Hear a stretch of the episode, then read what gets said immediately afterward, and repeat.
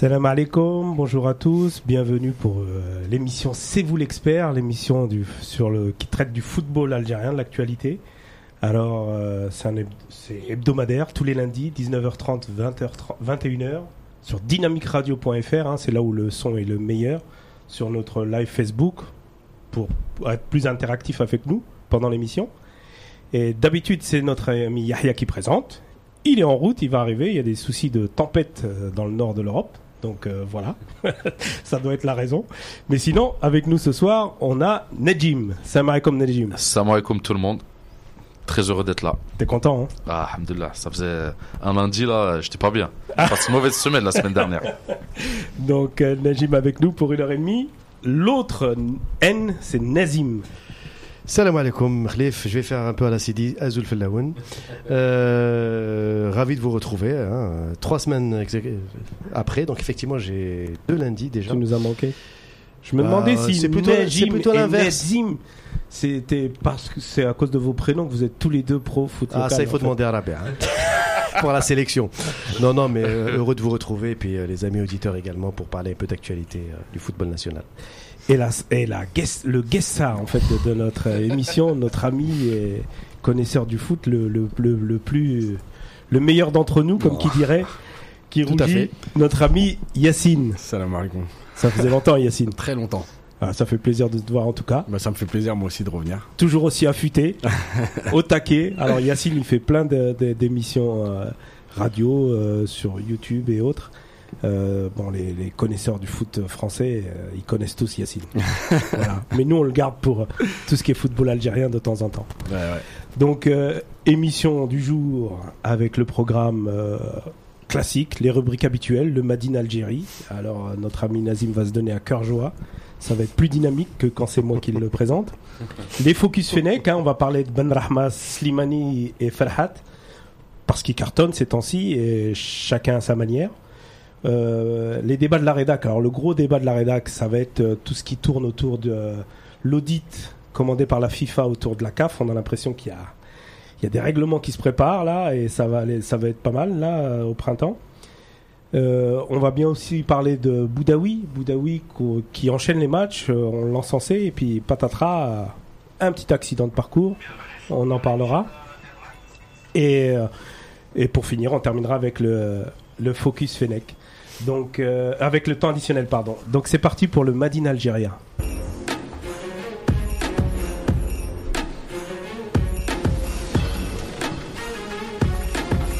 Avant de donner la main à, Nazim, hein, vous, commentez hein, sur Facebook, on est là, euh, et je relayerai les messages les plus attrayants. Allez, Nazim. Donc, salam alaikum. Alors, pour commencer cette rubrique, euh, donc on va commencer un, peu, un petit peu de compétition internationale. Euh, bon, la semaine dernière, je pense que vous aviez eu le temps d'en parler. Bon, l'élimination des clubs algériens cette année en Coupe d'Afrique, bon, c'est un peu la grande bérésina. Euh, L'USMA, JSK et Paradou, j'ai envie de vous dire, même combat. Donc malheureusement, on fera une émission spéciale là-dessus pour y revenir. Mais c'est un constat qui est quand même terrible. En- nos représentants sortent de plus en plus tôt. Donc bon, là, c'était la phase de poule, d'accord, mais ça reste quand même déplorable. Et euh, je pense que se, pose encore la question de la gestion de nos clubs et de leur préparation pour les compétitions internationales. Ça, on y reviendra. Mais je voulais quand même euh, faire donner un petit peu mon petit coup de gueule là-dessus parce qu'effectivement, ça, ça devient vraiment embêtant comme ça de voir nos clubs éliminés euh, d'une façon très précoce dans les compétitions africaines. Euh, en revanche, pour les coupes arabes, eh ben, pareil. le dernier représentant en liste cette année en compétition internationale, le MC Alger, s'est fait sortir hier à Casablanca en match retour face au Raja de Casablanca, euh, malgré une victoire, hein, un but à zéro. C'est la deuxième victoire des clubs algériens au Maroc après celle du Paradou à Agadir. Ça fait plaisir, j'ai envie de vous dire, sauf que à chaque fois on se fait éliminer, donc ça sert un petit peu à rien.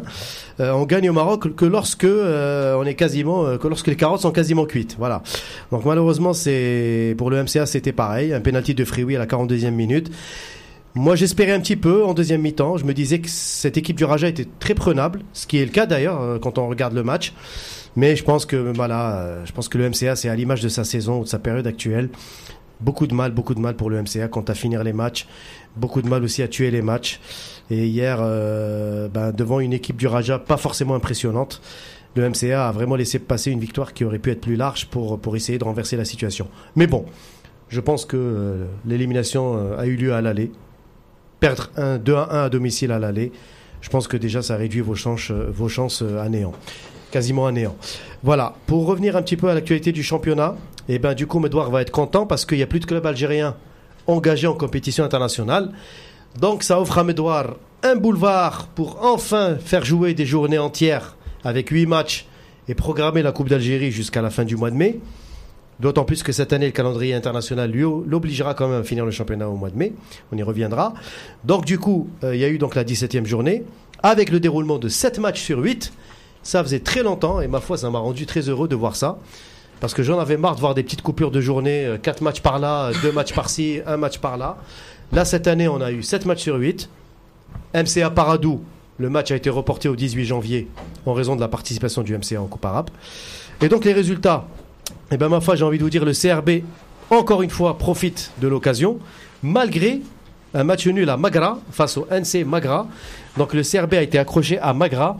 Donc euh, à la dernière minute d'ailleurs, Magra a égalisé au stade de, de. Euh, donc un but partout entre Magra et le CRB. Le CRB qui garde donc 5 points d'avance sur la JSK. La JSK qui a raté vraiment une occasion hier en or à Biskra, à huis clos devant l'US Biskra, en jouant à 11 contre 10 après l'expulsion d'un joueur de Biskra, cher Ayaya bien sûr.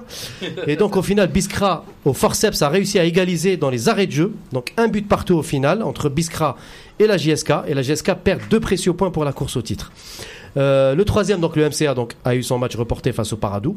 Et puis, derrière, bon, écoutez, j'ai envie de vous dire, ça revient fort. Le CSC, qui est parti gagner à Bolorine face à l'USMA. L'USMA qui est en perte de vitesse depuis son élimination en Coupe d'Afrique. Constantine, cher à Abdelkader, Cher qu'on Abdel- Voilà, exactement. qui revient fort en même qui temps revient très, très en fait, fort. L'Est euh, se rebiffe. Tout à fait. Donc 3 à 1 à Bolorine face à l'USMA à huis clos encore une fois. Donc beaucoup de matchs à huis clos aussi. Et puis le match des cinquièmes, MCO Sétif, une belle affiche euh, qu'on a vue à la télévision. Un but partout au final. Euh, un match riche en couleurs. Et bah, bon voilà, il y a eu deux pénalties, un pour Sétif, un pour le MCO. Euh, et au- pour le bas du classement, j'ai envie de vous dire, c'est un peu serré. Pour l'instant, avec euh, cette histoire de deux équipes qui rétrogradent cette année au lieu de trois, contre quatre équipes qui montent de Ligue 2, faut-il le rappeler. La course va être très très féroce. Là, on a Magra avec euh, donc 18 points, suivi donc de Biskra et du Nahd avec euh, 15 points. Donc le récap des résultats, Borj Bouareri a battu Bel Abbas 2 à 0, Magra CRB donc un partout, le Nahd a été battu par l'ASO Schlef, ce qui fera plaisir à Khlif. 3 buts à 0 pour Schlef à, à avec notamment un, un but de Boulaouidet, sa nouvelle recrue. Donc l'USMA battu par Constantine 3 à 1, Saura qui bat Ain Lila 2 à 1, MCO Sétif 1 partout et Biskra JSK 1 partout. Donc au classement, ça nous donne CRB en tête avec 33 points, 5 points d'avance donc sur la JSK 28 points, le MCA 27 points troisième place avec un match en moins, le CSC 26 points, ensuite on a le, SS et le MCO et l'USMA avec 24 points. J'ai envie de vous dire que les ténors sont là cette année, à part le CRB qui, euh, qui a pris une sérieuse option quand même pour le titre, disons-le franchement. En bas de classement, bah on a euh, Schleff avec 21 points en compagnie du Paradou, mais Paradou qui compte un match en moins. Magra 14e avec 18. Et les deux derniers, Nahd et Biskra avec 15 points. Prochain, les prochains matchs auront lieu jeudi et samedi prochain. Ce sera la Coupe d'Algérie avec les huitièmes de finale. Et donc, du coup, on aura une belle affiche. ESS, CSC au stade du 8 mai 45 Le derby de le l'Est. derby de l'Est, le grand derby de l'Est. Et ça, à mon avis, ça va être une affiche euh, qui, euh, qui, va, euh, qui va promettre. Voilà, mon cher Khalif. Eh ben, merci, merci pour le point complet sur le football local. Alors, on, on dit bonjour à tous ceux qui nous suivent et notamment à notre ami. Hamdi euh. Voilà, et sans transition, je passe le relais à notre animateur en chef, Yahya, que j'ai essayé de remplacer du mieux que je pouvais. Alors, Merci, merci. Encore désolé Hamdi. les amis, mais bon, c'était compliqué avec les transports. J'étais bloqué euh, chez moi toute la journée. J'ai dit que c'était la tempête, moi. Ouais, c'est ça. Il y a eu Ah des, ouais, euh, il y a eu des arbres sur la voie, donc c'était très compliqué. Euh, voilà, donc on passe un bonjour à, à tous ceux qui nous suivent. Hamdi Laoubi euh, qui nous dit qu'il écoutera le podcast plus tard parce que son frère a, a fait un accident. Euh, des doigts, et ben ça sera fait, inchallah, salamet. Euh, bonsoir à tous les amis, Yacine, Nazim, Khalifa et Najim. On va pouvoir passer à la suite de l'émission maintenant.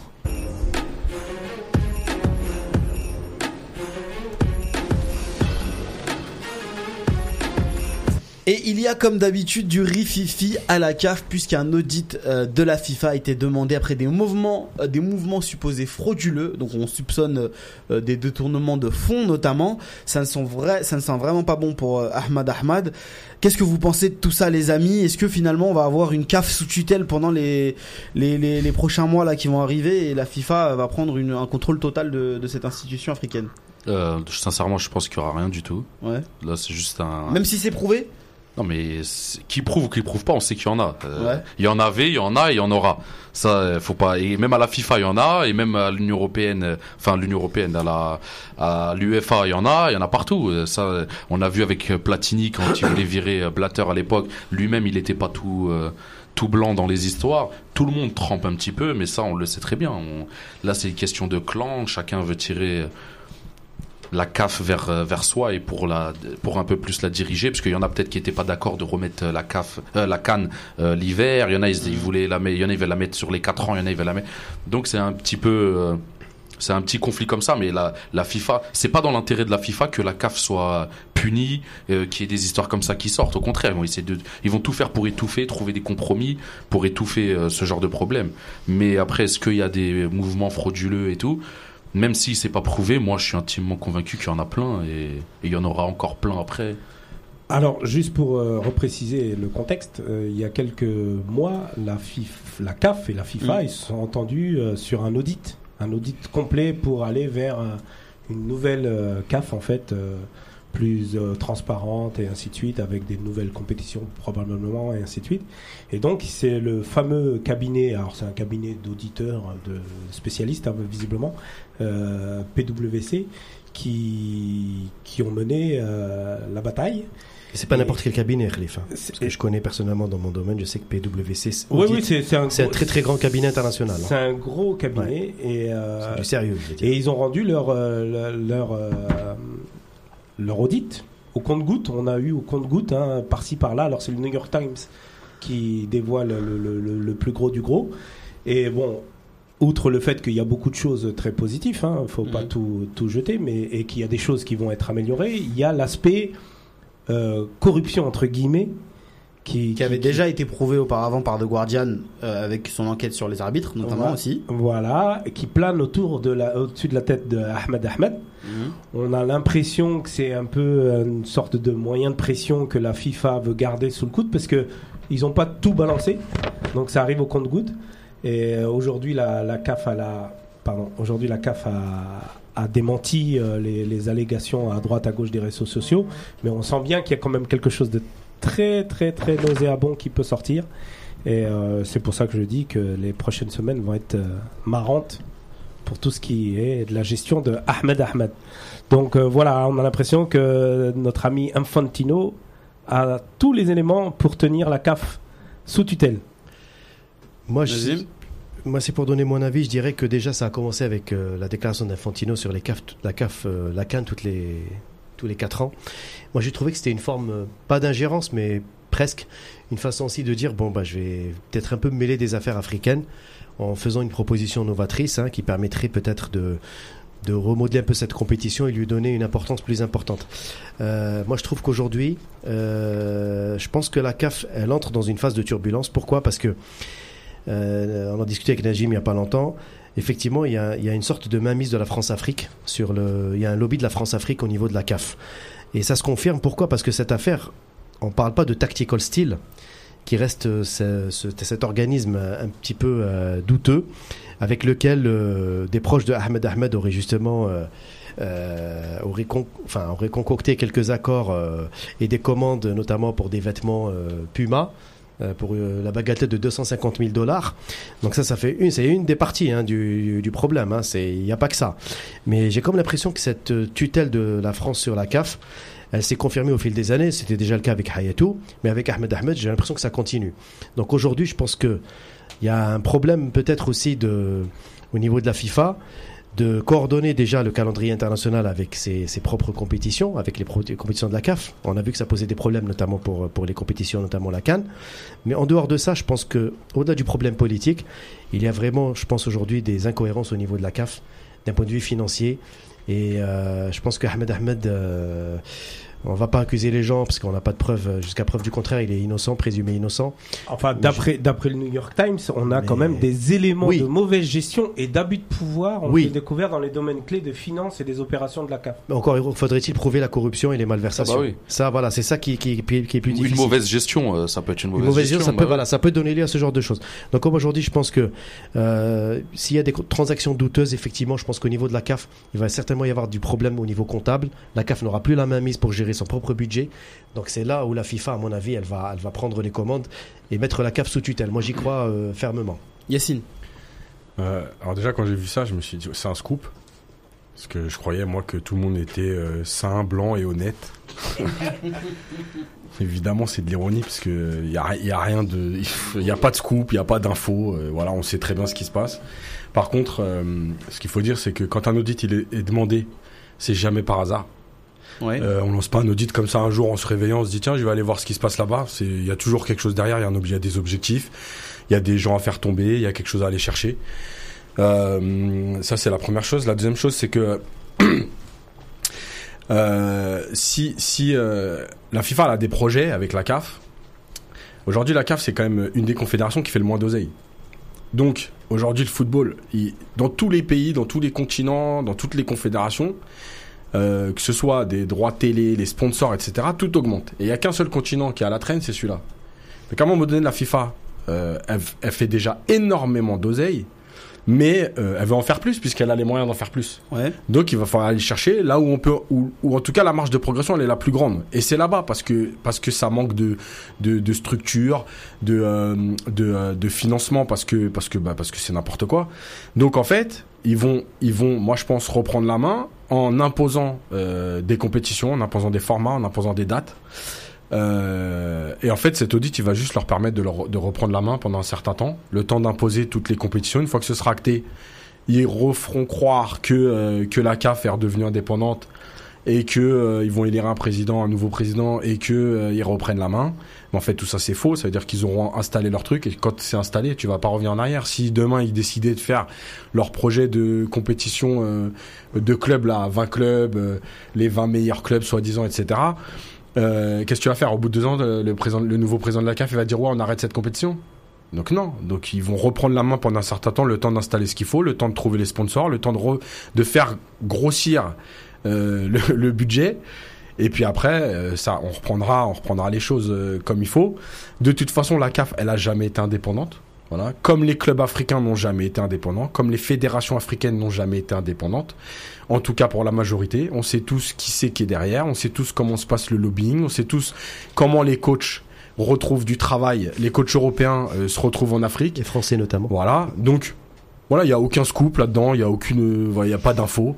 Euh, Il y a juste des choses entre guillemets officielles, c'est-à-dire que nous on se dit ouais, il y a, y a des choses qui se passent bizarres, mais on n'a pas d'infos. Aujourd'hui, il y a juste en fait des infos qui vont tomber avec des faits, avec du factuel. Mais euh, mais c'est tout en fait. On va juste avoir un peu plus de preuves que effectivement c'est comme ça que ça se passe. Mais il y a rien du tout à part le fait que encore une fois la FIFA parce que quand on sort des infos, Infantino, quand il parle du projet de, de, de Ligue des Champions, euh, enfin Super Ligue des Champions, quand il en parle dans les médias, c'est pas anodin. C'est-à-dire qu'il pouvait très bien en parler à la CAF sans sans sans, que ça sans-. Bah oui. Alors, ils en ont parlé à la CAF, à la fameuse réunion du COMEX qui a eu lieu à Rabat euh, en marge de la Coupe du Monde de foot salle ou je sais pas quoi, euh, quel truc exotique que Ouais, nos ouais, amis Mais à l'Aïoun, euh, au Sahara occupé. Ouais, justement, c'est pour ça que je voulais Ouais. pas en parler. Mais euh, donc ils ont présenté, il y a même la FAF qui, a, qui, qui avait qui avait dit un, un truc du genre, euh, la FIFA achève sa mission auprès de la CAF avec succès. Donc même la FAF, elle était Non mais bien, très non, mais- contente de- des résultats de la mission. Donc Non, ils mais en bien ont sûr. parlé. Ils en ont parlé, mais ce que je veux dire, c'est que c'est comme un peu les clubs européens, les gros clubs européens qui ressortent toujours à un moment donné, tous les 3-4 ans, leur histoire de Super League des Champions. Mm. En fait, c'est toujours un moyen de pression parce que ces clubs-là, ils savent très bien qu'ils peuvent. Ils peuvent le faire, ils ont les Voilà. Donc à un moment donné, c'est en gros, faites ce qu'on vous dit, ou en tout cas on trouve un arrangement, parce que sinon nous on va le faire. On sait très bien qu'ils vont pas le faire, mais malgré tout c'est un moyen de pression. Là c'est pareil, c'est-à-dire qu'à un moment donné, on a on a des infos, Mm. on va reprendre la main, le temps de tout remettre en ordre, soi-disant, et euh, on va pouvoir installer nos compétitions. Voilà, c'est tout. C'est aussi simple que ça. C'est de la politique de toute façon. Ça suit aussi, euh, tout cela suit aussi le fameux débat de la Cannes tous les deux ans ou tous les quatre ans. Euh, Jusqu'à présent, on n'avait pas eu ce problème-là qui se posait. Aujourd'hui, étant donné qu'il y a d'autres compétitions qui maîtrisent la FIFA, bon, on, va pas crier au complot parce que s'il y a des mouvements frauduleux, euh, tout ça, ça doit s'arrêter au niveau de la CAF. Mais comme on le sait tous, ça a toujours existé dans le contexte africain. Et c'est vrai que bon, ça comme En ça, même temps, ça doit s'arrêter aussi voilà. euh, Ça- partout parce qu'il y en a pas que. Il y en a pas qu'en Afrique, évidemment. Non, Bon, je pense qu'on aura l'occasion de d'en- reparler plus La, en la- la question qui se pose, c'est que à la CAF, il y avait Hayatou, le Cameroun et, et l'Égypte qui géraient, grosso modo. Si on va euh, résumé. en résumé. Depuis la, la- la destitution de Hayatou par euh, Ahmed Ahmed, c'est clairement un autre clan de, africain qui, qui dirige la CAF Mhm. avec l'administration égyptienne, mais c'est clairement le, le clan. euh, euh, Najim, on disait en off France-Afrique, c'est Sénégal, Ah, Maroc, Sénégal, euh, Maroc, euh, Madagascar, euh, l'Afrique de l'Ouest. leur soutien. ouais. Et on a l'impression qu'il y a clairement un problème de gestion de compétences en fait déjà. Si on si on est objectif. Ahmad Ahmad, il, il avait été même euh, euh, pris en grippe par la justice française pour d'autres affaires. Donc euh, il y a clairement quelque un problème de compétences. Et puis derrière, si Infantino la joue pour des raisons euh, financières euh, serrées, il va il va s'en donner à cœur joie. Alors la question c'est est-ce que la CAF et les Africains, euh, notamment ceux qui dirigent, hein, parce que encore une fois, Ahmed Ahmed, il n'est pas tout seul. Il y a, il y a les, présidents de fédération, Mhm. dont Zetchi, et les Égyptiens surtout. Est-ce qu'ils ont euh, la possibilité de, bah, de, de rapidement mettre fin à la mascarade entre guillemets euh, Ahmed Ahmed? Bah, déjà, faut savoir qui est-ce qui a demandé l'audit. Ça vient de qui tout ça? Ça Yacine nous a bien expliqué. Euh, S'il y a un audit, c'est qu'il y a un but derrière. Il va Bien pas, il sert pas à quelque chose. Il sert pas à rien. On l'a pas fait pour le faire et, et pour être content. Oui, mais qui a demandé, qui a Ah poussé la FIFA à le faire? Parce qu'il y a des, il y a des, toujours des moyens, des leviers pour inciter quelqu'un. Tu connais quelqu'un là-bas, vas-y, lance un audit euh, à la CAF de la, par là-bas. Pour Et ainsi de suite. pouvoir. Exactement. Ça se trouve que c'est l'Égypte, l'Algérie et tous les autres pays qui font contrepoids pour récupérer la CAF parce qu'ils en ont marre de la gestion d'Ahmad Ahmad et de ses amis. Et inversement, on sait pas en fait. Si le but c'est vraiment que la FIFA récupère, bah c'est eux. On- tant qu'on sait pas vraiment qui a vraiment demandé l'audit et pour quelles raisons, c'est compliqué. On va le savoir, à mon avis, bientôt parce que c'est eux, euh, ça va profiter à eux l'audit. On va savoir à qui va profiter. Mais Après- pour l'instant, on le sait pas encore. Après, juste pour terminer là-dessus, c'est il faut savoir que ce soit la CAF, enfin l'Afrique même, en général.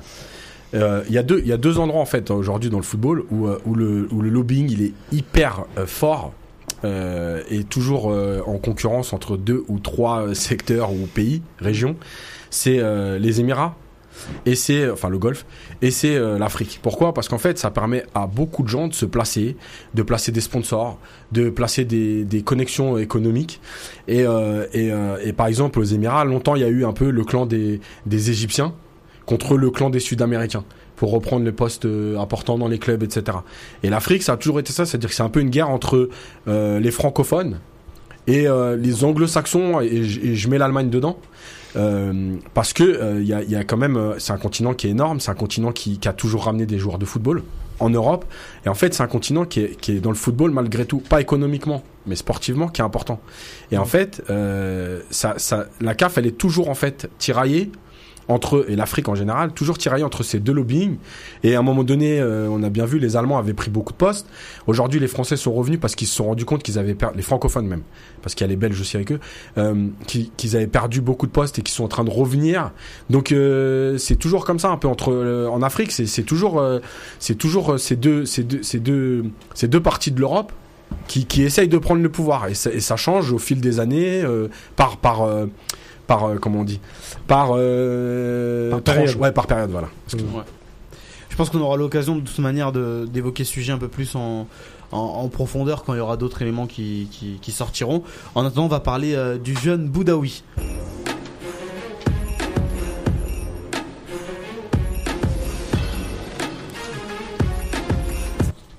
Alors Boudaoui, Boudaoui qui a impressionné ces derniers temps, euh, qui a montré pas mal de choses et qui finalement a été exclu ce week-end après une faute euh, assez impressionnante quand même hein, sur euh, sur Philippe Otto. Il peut lui faire très mal, il prend un rouge directement. Il n'y a pas trop de débat là-dessus. Est-ce que finalement ce geste-là ne prouve pas qu'il est un peu trop jeune pour enchaîner les matchs Ou est-ce que c'est à partir de ce geste-là que, que Patrick Vieira va procéder à une gestion différente de son joueur pour éviter les, enflammades et le manque d'expérience comme ça Comment est-ce que euh, Yacine, tu, tu vois la situation? Moi, je pense pas que ce soit l'enchaînement des matchs. Je pense que, euh, je pense qu'en fait, c'est peut-être dans la gestion un peu euh, de- des émotions, on va dire, sur la période qu'il vit. Euh, pas dans l'enchaînement des matchs, mais parce que, en fait, la victoire contre contre Lyon a donné un peu de d'espoir à Nice, c'est-à-dire que bah, dans ce championnat qui est dégueulasse, euh, tu gagnes deux matchs, tu tu, joues bah, tu joues une place en Europe, voire sur le podium. Et je pense qu'en fait, il a mal, gé- ils se sont dit ouais, c'est faut faire un résultat et tout. Et je pense qu'il a été pris par l'émotion, euh, avec un peu de reste euh, parce que le tacle, c'est c'est des tacles que tu vois en Afrique. Mais euh, mais voilà, je pense que c'est plus au, au niveau émotionnel en se disant tiens, on a un coup à jouer. Et lui, il a été pris dans l'engagement de tout ça, parce que malgré tout, avant ça, son match, il est bon. Encore une fois, Ouais. il fait il fait il fait des bons matchs, il progresse. Euh, il joue un poste qui était pas le sien à la base. Euh, il commence à comprendre. Même Vieira a dit qu'il était surpris par euh, par son intelligence tactique. Donc euh, je pense que c'est plutôt au niveau émotionnel. euh, voilà, peut-être que si Nice n'avait pas battu Lyon et était resté dans le ventre mou, il n'aurait pas fait ce geste-là.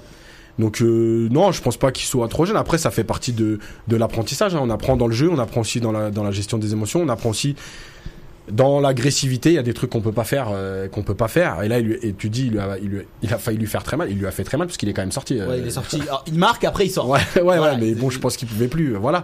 Ouais. Donc c'est pas, c'est voilà, ça fait partie de l'apprentissage. Après, faut voir juste comment il va gérer cette période. Est-ce que, euh, voilà, faut pas que Vieira non plus nous tienne trop rigueur. C'est, ça arrive quoi. Il est jeune et puis voilà. Ouais, mais justement, dans, les, dans les, le football moderne euh, en Europe, c'est chaque match est hyper important quelque part. Mm. Donc, euh, les jeunes, ils ont presque pas le droit à l'erreur.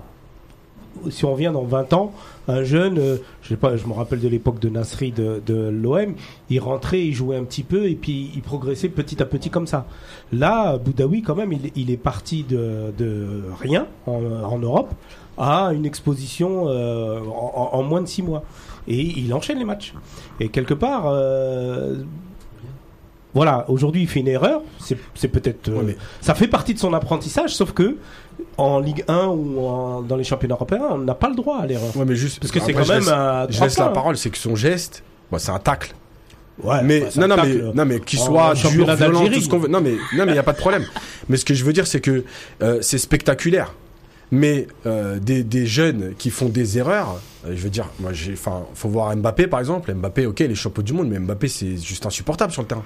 Donc euh, les erreurs, tout le monde en fait. Après, c'est juste la gestion de l'entraîneur. Je veux dire, personne, Patrick Vieira, Patrick Vieira, enfin pour ceux qui le connaissent, en championnat d'Angleterre, il a envoyé du lourd. Hein, il a mis des, boîtes à des joueurs. Attention. Donc c'est comme, enfin, je veux dire, si Patrick Vieira lui en veut là-dessus, voilà. Après, c'est juste lui expliquer que effectivement, voilà, c'est pas des choses à faire, mais c'est pas quand même Patrick Vieira qui va lui en vouloir de- d'envoyer quoi. Non, surtout, c'est juste euh, de l'excès d'engagement. Il a voulu se donner à fond. Il était chaud. Il a fait un tacle un peu plus, un peu plus dur que ce qu'il pensait faire. À mon avis, il a été pris par la vitesse. Ça allait vite. euh, fallait réfléchir. Il se donne à fond. Il court partout. Geste pas maîtrisé, de- dangereux, euh, rouge, ça arrive, ça va lui servir de leçon. La prochaine fois, il va savoir qu'il peut pas faire ça. Mais ça fait partie de sa progression. Ensuite, tu dis, il part de rien du tout à l'exposition. Ah, Faut pas exagérer non Je- plus. je- je- Il a enchaîné deux matchs. Ah ouais, mais il a Surtout, il a- enchaîné trois matchs. champion d'Afrique, quand Six, six mois, il a quasiment pas joué. Ouais, mais champion d'Afrique, il a quasiment pas joué. Euh, non, il, progresse, statut. il progresse tout doucement. Il faut Ouais. lui laisser le temps. Là, c'est pas devenu un cadre du championnat de, de Ligue 1. hein.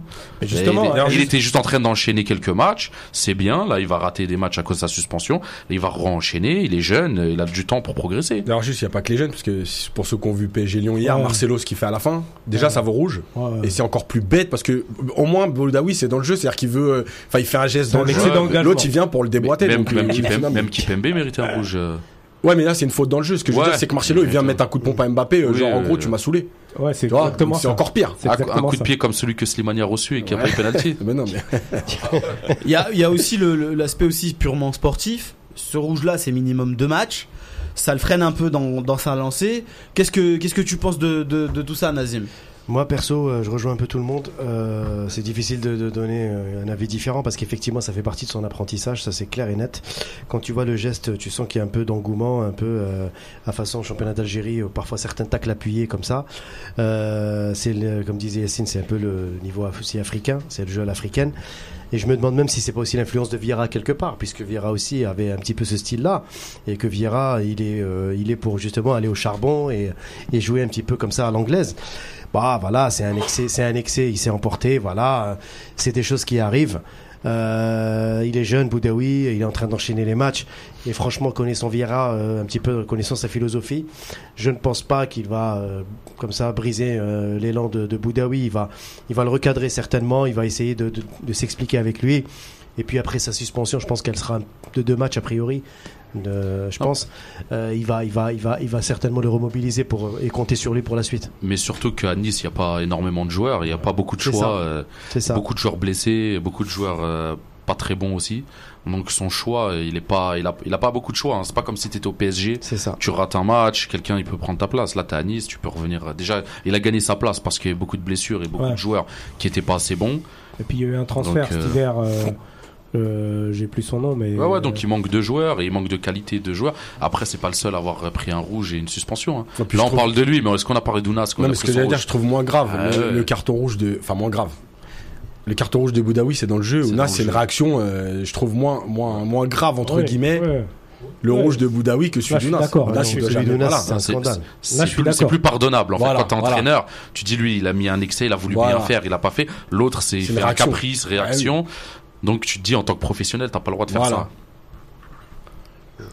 Les amis, on va parler Benzia.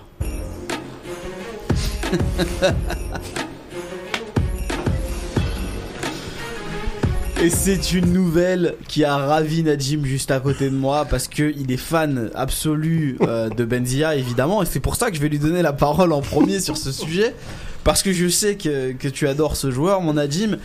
Benzia fait son retour euh, en Ligue 1 à Dijon. Euh, c'est un joueur qui reste jeune, c'est un joueur qui a des qualités. Est-ce que tu le vois revenir dans le système de Belmadi, euh, bien évidemment, en cas de bonne prestation avec son club, son nouveau club? Bah, il faut bonne prestation déjà. C'est important parce que ça faut qu'il le fasse. Partons du principe qu'il qu'il le- les réalise. Oui. Maintenant, on va partir sur une autre supposition. Faut qu'il le fasse pendant plusieurs matchs parce que une bonne prestation, c'est pas euh, 16 bonnes prestations de 95 minutes où il a joué tous les matchs, où il a été bon avec euh, une bonne note euh, dans certains journaux, un indice euh, favorable et tout. Ça déjà faut qu'il fasse ça. C'est pas il fasse il faut faire un bon match et en mars il est là. hein. Déjà ça comme ça j'y crois pas trop même s'il est bon. Alors s'il est pas bon, euh, je crois qu'il va même pas revenir. Moi, ce qui m'embête chez Benzia, c'est euh, pour revenir, mais à quel poste? Et justement, si on se souvient euh, de, de comment l'a utilisé Belmadi, il l'a utilisé dans l'entrejeu.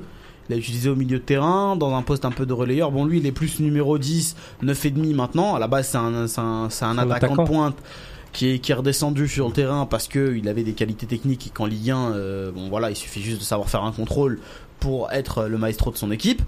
Euh, donc, C'est le meilleur salaire du club. hein. c'est le meilleur salaire du club. Bah, il arrive euh, avec un statut de star un peu. Il prend le numéro 10, euh, il a annoncé en grande pompe. Bon, c'est Dijon aussi. Euh, il faut remettre les choses dans leur contexte euh, un peu. Il vient pour se relancer. Belmadi avait tenté quand même de l'utiliser. C'est pour ça que moi, quand j'ai vu ça, je me suis dit ah ça, ça peut être intéressant dans le sens où au milieu de terrain va y avoir des changements, va y avoir des joueurs qui vont être testés. Ah, Est-ce qu'il va, est-ce il- qu'il va rentrer dans cette rotation là Je vous pose la question. Il n'a pas le niveau défensif. Ça veut dire, déjà, t'as fait Gouli qui est pas un vrai relayeur, qui Ouais. fait son travail où il presse beaucoup. Là, t'as Benasser qui, qui est un vrai euh, milieu centre et tout, patron. qui défend, qui sait euh, boucher les trous. Ça, c'est ça, c'est- déjà, tu vois, il y en a un qui compense et Guedjura qui est derrière, qui, qui bloque tout. Mais si tu rajoutes à la place de Benasser ou de ou- déjà euh, ou Fegouli, tu mets Benzia. Benzia, il défend pas trop, il se donne à fond. Oui, il, il se donne, hein, on dit pas le contraire. Mais t'as Benguit qui fait la même chose à l'Espérance de Tunis, qui est 100 fois plus fort. C'est même pas 10 fois, pas 20 fois. Je te dis 100 fois plus fort. À ce poste-là, Parce que les gens vont commencer à me dire ouais mais non à ce poste-là il est beaucoup beaucoup beaucoup plus fort et c'est pas le seul on, on réfléchit tout de suite Nazim peut en trouver trois Yacine va t'en trouver quatre qui sont devant lui et largement devant lui-même Nazim moi, je trouve que sportivement, c'est une bonne nouvelle pour lui. Euh, ça lui permet de se relancer effectivement après des années difficiles, hein, euh, que ce soit en Turquie ou, euh, ou en Grèce. Euh, là, c'est déjà pas mal. C'est une bonne porte de sortie. Il revient en Ligue 1. Il va retrouver un peu de compétition. C'est vrai que euh, lors, lors de la de l'opération commando de Belmadi à partir du Togo, on voyait bien Benzia un petit peu euh, comme comme un des lieutenants qui ont permis à cette sélection un petit peu de retrouver un petit peu d'allant à l'époque, c'est vrai. Mais malheureusement, je pense que Benzia, c'est, il souffre un peu de son inconstance au niveau des performances. C'est pas un joueur constant. Et je pense que ses choix sportifs ne sont pas toujours les meilleurs. Donc, euh, aujourd'hui, moi, je pense qu'il faut lui donner une chance. Attends, attends. Non, mais par rapport aux choix sportifs qui sont Oui. pas toujours les meilleurs, tu es obligé de souligner que c'est quand même un joueur qui a décidé de accepter une baisse de salaire pour Oui, oui. euh, jouer. En fait, parce qu'il avait le choix. Ah oui, il avait le choix de continuer à, son, à, à son Euh, niveau de salaire. euh, à- dans- Euh, dans- Khalif, dans je suis pas club. sûr de trou- qu'il tr- qu'il puisse trouver un Ah, club si, qui soit en euh, Grèce, capable. bah, bah, ah il- bah, en Grèce on peut te forcer à prendre la sortie je peux te le dire Voilà. ah bah oui C'est surtout ça. ouais, ah euh, ouais Surtout si on se présente avec un revolver. ouais bah oui en plein match En plein match. caméra Euh, ouais, non, non. euh, perso, moi, je pense que, ouais, moi, je pense que Benzia, il a fait un choix sportif intéressant. On va lui donner sa chance. Moi, je pense que cette saison, faut, faut un peu oublier, faut lui Oui, laisser oui, le temps un peu de se réadapter. Et puis, on verra à la rentrée prochaine s'il peut encore frapper aux portes de l'équipe nationale. Mais pour l'instant, c'est prématuré de, parler de son retour. Pour lui, c'est une bonne nouvelle. Moi, je trouve que c'est vraiment euh, le bon club pour lui. À lui maintenant de, de savoir tirer le, le jeu de Dijon vers le haut et pourquoi pas assurer euh, un bon classement ou au moins le maintien déjà le plus vite possible. Yacine Ouais, moi, je vais pas, je vais pas être original. Moi, c'est juste que je vais même pas répondre à la question de Belmadi parce que parce que je pense que c'est pas prématuré, c'est au-delà. C'est juste que qui joue, qui joue, qui retrouve un niveau, qui qui enchaîne les matchs. Après, tant mieux pour lui si à un moment donné il, retrouve un niveau qui lui permette de- d'accéder à la sélection. Mais je pense qu'aujourd'hui, c'est, enfin, la question elle est, elle est, elle est, elle est inutile parce qu'il est, il est tellement loin. Il est tellement loin de par rapport au groupe qui, qui est en train de vivre une aventure, par rapport à ses prestations, par rapport à ses non-prestations parce qu'il jouait plus. Donc, euh, donc voilà, déjà qui joue, voilà, qui retrouve un niveau, qui multiplie les matchs, et puis après, bah, s'il y arrive, tant mieux pour lui, c'est ce qu'on lui souhaite, mais voilà, la sélection pour l'instant, c'est beaucoup trop loin. Il y a ce Sofene qui est pas d'accord avec vous. Moi, c'est un, un niveau, euh, du coup, euh, un avis contraire plutôt à ce, que, à ce qui est dit sur le plateau. Il dit que Benzia, euh, en, en 8, c'est une machine. Euh, je suis désolé, il récupère énormément de ballons et se projette vite vers l'avant. Donc euh, voilà, c'est c'est un avis. Euh, on va le respecter pour le coup, mais. euh, il a parlé de Benzia ou de De Jong? Non, mais là, donc, du coup, Ah, la plupart du plateau ne le partage pas. On verra du coup dans les, dans les prochains jours euh, ce qu'il en est pour Benzia. En attendant, on va passer à la suite euh, avec Youssef Attal.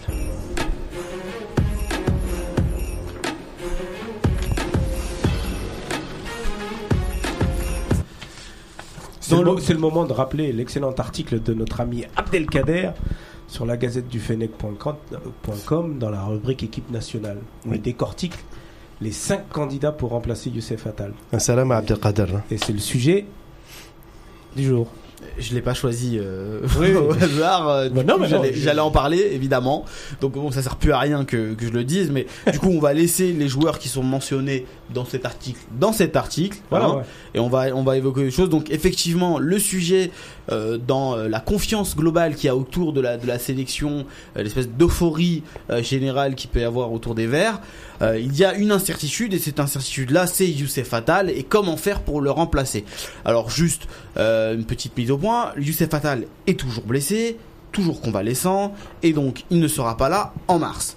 Belmadi va devoir procéder à son remplacement, mais euh, le remplaçant euh, qui était euh, Zéphane jusqu'à présent ne n'a pas joué, euh, est encore du coup euh, hors sélection un peu comme comme Benzia. Bon, lui il est pas il est pas aussi loin que Benzia sans certainement, mais pour l'instant il est au même point puisqu'il n'a pas joué pendant six mois. Comment faire pour remplacer Youssef Attal?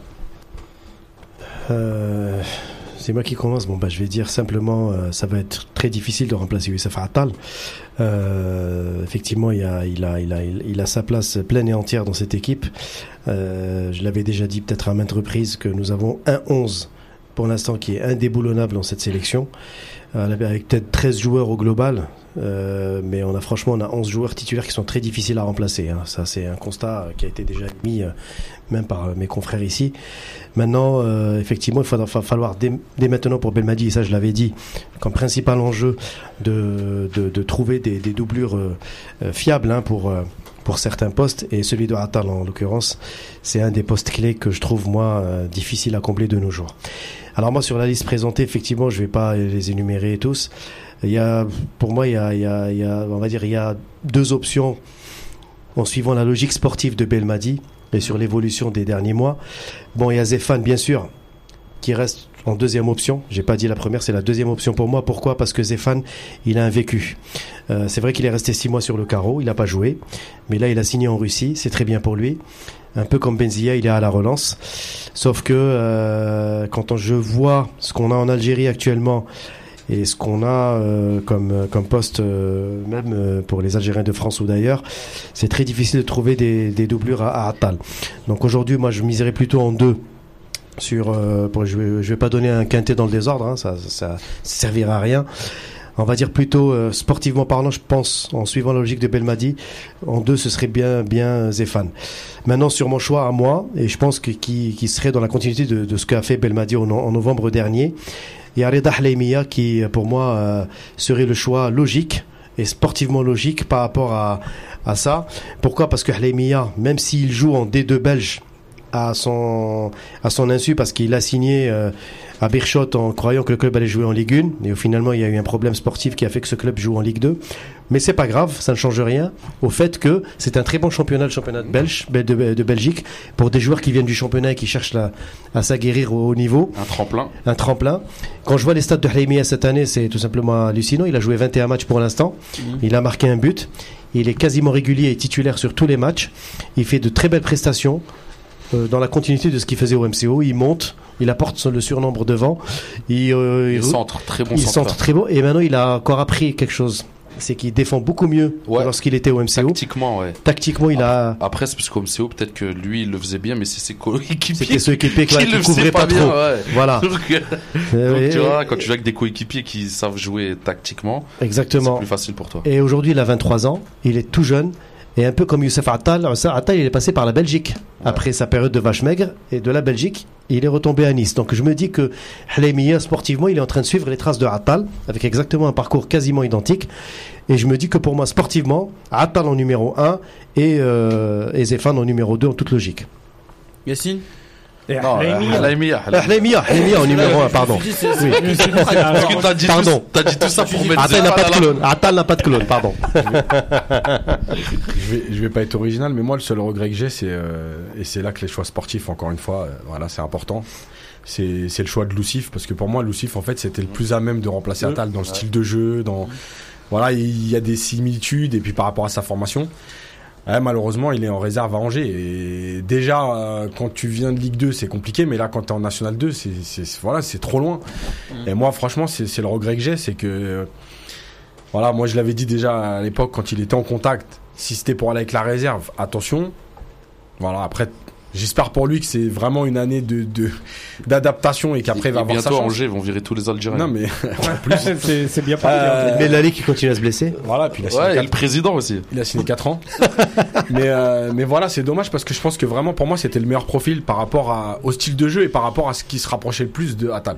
Voilà, donc après les autres, bah oui, tout le monde a sa chance avec effectivement un qui a peut-être un avantage d'être d'être en Ligue 2 en D2 belge et puis qui qui fait des bonnes prestations, qui joue beaucoup et puis qui progresse. Donc euh, pourquoi pas mais après voilà c'est, c'est le regret que j'ai c'est le chiffre euh, tant qu'on aura l'ossature, moi je parle vraiment, euh, par exemple sur les 8 jou- sur les euh, 11 titulaires, voire les 12-13 qui jouaient le plus euh, lors de la Cannes, si on en a au moins 8, 7, on a une, une colonne vertébrale, ça va encore. C'est même les, le moment de pouvoir tester certains joueurs. Tu as parlé d'Atal qui est blessé et qu'il nous faut un arrière droit pour le remplacer, mais il nous faudra sans doute un arrière gauche aussi parce que Ben Sebaini, c'est pas sûr qu'il revienne pour cette confrontation. Donc il nous faudra deux joueurs différents sur la défense. Donc euh, déjà c'est plus pareil là, parce que s'il fallait qu'un arrière droit ou qu'un arrière gauche, ouais. là là il nous faut vraiment deux joueurs, de la ligne, deux joueurs voilà 50% sur des joueurs qu'on doit tester. Euh, Lucif, ouais, il aurait dû aller à l'Espérance comme beaucoup d'autres. il aurait joué, il aurait goûté à l'Afrique. Et c'est pour ça que j'étais content de- du changement de calendrier d'ailleurs. Ouais, c'est vrai. Qu'on puisse c'est jouer vrai. les qualifications de la Cannes maintenant en mars plutôt que, que la Coupe du C'est Monde. vrai. Même moi aussi, hein, ça m'a, ça m'a fait un peu du bien. Non, mais. Maintenant, euh, on va commencer un peu non, plus tard, en les- espérant qu'on n'a pas de blessés aussi à cette époque. Non, mais à la voilà, c'est ça. Les blessures, ça fait partie de fait la, partie, la bien gestion du groupe. Ouais, bien sûr. Donc, euh, c'est, c'est, Oui, mais pour l'instant, Khalif, t'as pas de doublure, c'est justement. un sujet. Si, c'est si, un si, sujet. si. C'est t'as un quelques doublures doit, qui on doit les tester et on verra ce C'est que ça un donne. sujet pour Belmadi. C'est clairement le sujet. Ouais, bah là, là, à mon, à mon avis, là, en ce moment, là où on parle, je pense qu'ils sont en train de se pencher sur ça. Et ils doivent regarder beaucoup de vidéos, ils surveillent certains joueurs. Euh, Lies Chetty, je pense à l'espérance pour, euh, pour euh, remplacer peut-être euh, Ben Sebaini à gauche. Pour Atal, à mon avis, ils doivent suivre Halaimia. Euh, Zéphane, s'il enchaîne les matchs là d'ici là, s'il fait tout le mois de février, à mon, avis, il sera appelé si et seulement si il joue. S'il est dans son club mais il joue jamais. euh, Bah, le problème, c'est que la trêve les, russe. les signatures en Russie. Bah, elle est longue. La Il suffit que tu aies un agent, tu puisses signer là-bas, c'est possible. Mais jouer là-bas, c'est différent. Faut vraiment, c'est spécial un peu la Russie.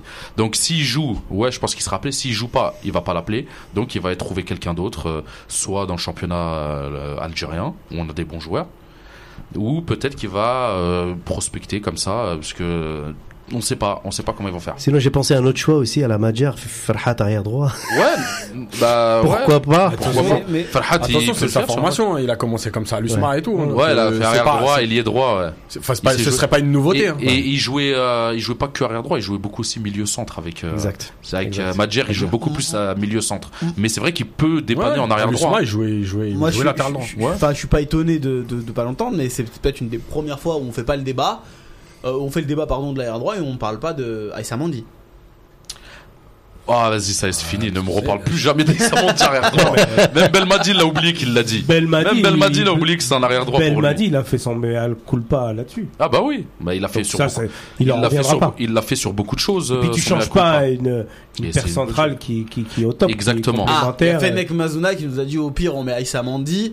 Ah. Et euh, t'as Moha qui nous dit euh, il y a Benguit qui peut être euh, arrière droit Il y a. Ben Ayada aussi. Ben Ben Ayada du CSC de qui CSC, fait, qui est pas qui fait une superbe saison Et qui une est fois. bon même depuis 2-3 ans, c'est l'un des meilleurs euh, Constantinois. Tout à fait. Le Ah, plus Abdelkader. régulier. Physiquement et gabarit et tout. hein. Abdelkader Les centres, qui. Les francs directs aussi. souffle ce nom de, de Ben. euh, tu l'as dit, Ouais. tu aurais pu le citer quand même, euh, Nazim. Oui, non, non, mais Abdelkader, mieux vaut tard que jamais, Voilà. mon frère. Euh, on va passer à la suite et on va parler argent.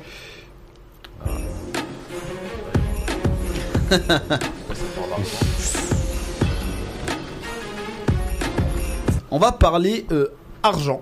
Voilà, dans le foot, euh, c'est très important. Et notamment le salaire. Alors le salaire, contrairement à beaucoup de, de professions, où forcément euh, les, les- les professions les, les plus compliquées euh, ne sont pas valorisées à leur juste valeur, normalement dans le football, un joueur est censé être valorisé à sa juste valeur avec le salaire. Il y a des exceptions, euh, il y a Yacine qui fait non de la tête, mais c'est très important dans un vestiaire, hein. ça, ça fait une hiérarchie, Euh, le joueur le plus important du club doit avoir euh, le plus gros salaire, etc., etc. Il y a même des clauses euh, qui sont assez dingues, mais en gros, où si par exemple le- l'ancien joueur du club est à 100 000 et un nouveau joueur arrive et touche 300 000, il y a des, il y a des clauses automatiques qui font que ce joueur-là, euh, de par son ancienneté, se retrouve aussi à 300 000. Voilà, donc pour vous dire à quel point c'est très important le salaire dans le football. Et on a vu que euh, les Algériens, de Ligue 1 notamment, puisque c'est les chiffres révélés par, euh, par l'équipe cette semaine, enfin, la semaine dernière, euh, ne sont pas forcément les plus importants salaires, sauf pour Slimani, qui est super bien Ah, un représenté, C'est. Monaco, hein. Ounas ou Atal. Non, un leur- salaire dans- anglais surtout. voilà, c'est dans, salaire dans- anglais, ouais. dans leur, dans, leur, dans leur club. Mais pour le reste, c'est plutôt moyen, voire euh, médiocre. Est-ce que c'est révélateur euh, de leur importance finalement dans leur club? Et, euh, et finalement, est-ce que c'est pas au-delà du, du sportif un moyen de dire, bah voilà, les joueurs qu'on a algériens en Ligue 1 sont globalement des joueurs moyens et donc ils ont des peines moyennes ou euh, médiocres par rapport à, à leur. euh, Non, la, la, la plupart des joueurs algériens, c'est des premiers contrats. Ouais. Donc il faut aussi le temps de prouver, de prouver ta valeur, prouver ce que tu vaux. C'est un pari, hein. tu vas chercher Lucif, euh, t'es pas sûr. Quand ils sont allés chercher euh, Atal, ils étaient pas sûrs de leur coup. Atal, il a été revalorisé hein, depuis. hein. Oui, c'est normal, Voilà. il fallait le protéger. Et Voilà. Vu les six mois qu'il a fait et tout, t'étais obligé- enfin la saison qu'il a faite plutôt, et les six mois là avant qu'il se blesse, ou les quatre mois. Mais le, le, le, le réel problème, c'est qu'il faut prouver. Euh, Slimani nous l'a déjà dit, quand t'es algérien, tu dois faire 20 fois plus que beaucoup d'autres. tant que tu prouves pas, t'es pas régulier, tu tu tu t'enchaînes pas des bonnes prestations, tu auras pas un gros salaire. Slimani pour avoir ce salaire et le mec il a fait euh, trois ou quatre saisons au Sporting comme un ouf. Il a, il, a, il a mis des buts très importants, il a gagné des titres, il À a 6 fait 000 gagner son équipe, il a été meilleur buteur du championnat, meilleur buteur du club, il a dû faire énormément de choses. Et au début, c'était quoi son salaire si tu t'en 6 000 souviens euros son premier salaire. Voilà, t'imagines, il, était arrivé avec 6 000 euros. Aujourd'hui, il touche combien 380 380. Ça- 380, mais parce que c'est, hein. parce que oui, Ouais. mais parce que c'est un, ouais, mais lui, il paye pas d'impôts, lui. Il est à Monaco, c'est un étranger, il a jamais Ah oui. vécu en France. Ouais, il paye pas d'impôts, mais Lui, il ça paye reste pas quand d'impôts. même brut. Oui, mais il paye pas d'impôts. Mais Il non, touche plus- bah, il touche si, plus si, que Payet. Parce que même à non. Monaco. Non, non, non, Non, mais non, non. il paye rien du tout. Il y En a tant qu'étranger, en tant qu'étranger, Ah, d'accord. Lui, il Ah, paye rien rien du tout, lui. Parce qu'il a jamais un vécu en joueur France. français à Monaco, oui. Ou, ou un joueur Ouais. étranger qui a déjà joué dans un voilà. club français qui a un numéro de Voilà, sécurité ça, sociale. Lui, il n'a pas de numéro de sécurité sociale français. Ouais. Donc lui, il est considéré 380, il les touche direct. Il touche mieux il touche mieux que les euh, paillettes ou certains autres qui ont un plus gros salaire, mais qui doivent payer des impôts et payer aussi l'URSSAF et payer les trucs. Ah, j'avais zappé. Ah ouais, non, lui, il est au max. C'est peut-être pour ça qu'il reste à Monaco d'ailleurs. Parce que, bah ouais, parce qu'il retourne en Angleterre, tu payes des impôts, c'est pas pareil. Mais euh, non, c'est c'est une étape. Déjà, les joueurs algériens, il y a trois ans, on se demandait s'ils en voulaient. Déjà, ils en voulaient pas trop. Ouais. Là, ils commencent à avoir des joueurs. Si en plus on demande des gros salaires tout de suite, on va arrêter d'exporter des joueurs. après, c'est- c'est C'est avec le c'est temps. relatif- C'est relatif puisque Farhat, par exemple, même s'il a un petit salaire, mais t'es en il Ligue fait 2. partie des plus gros salaires de son club. Ouais, Ouais, il était en Ligue 2, tu vois. Ouais. Et, et selon le club, Angers, pareil, c'est des petits Nîmes et tout.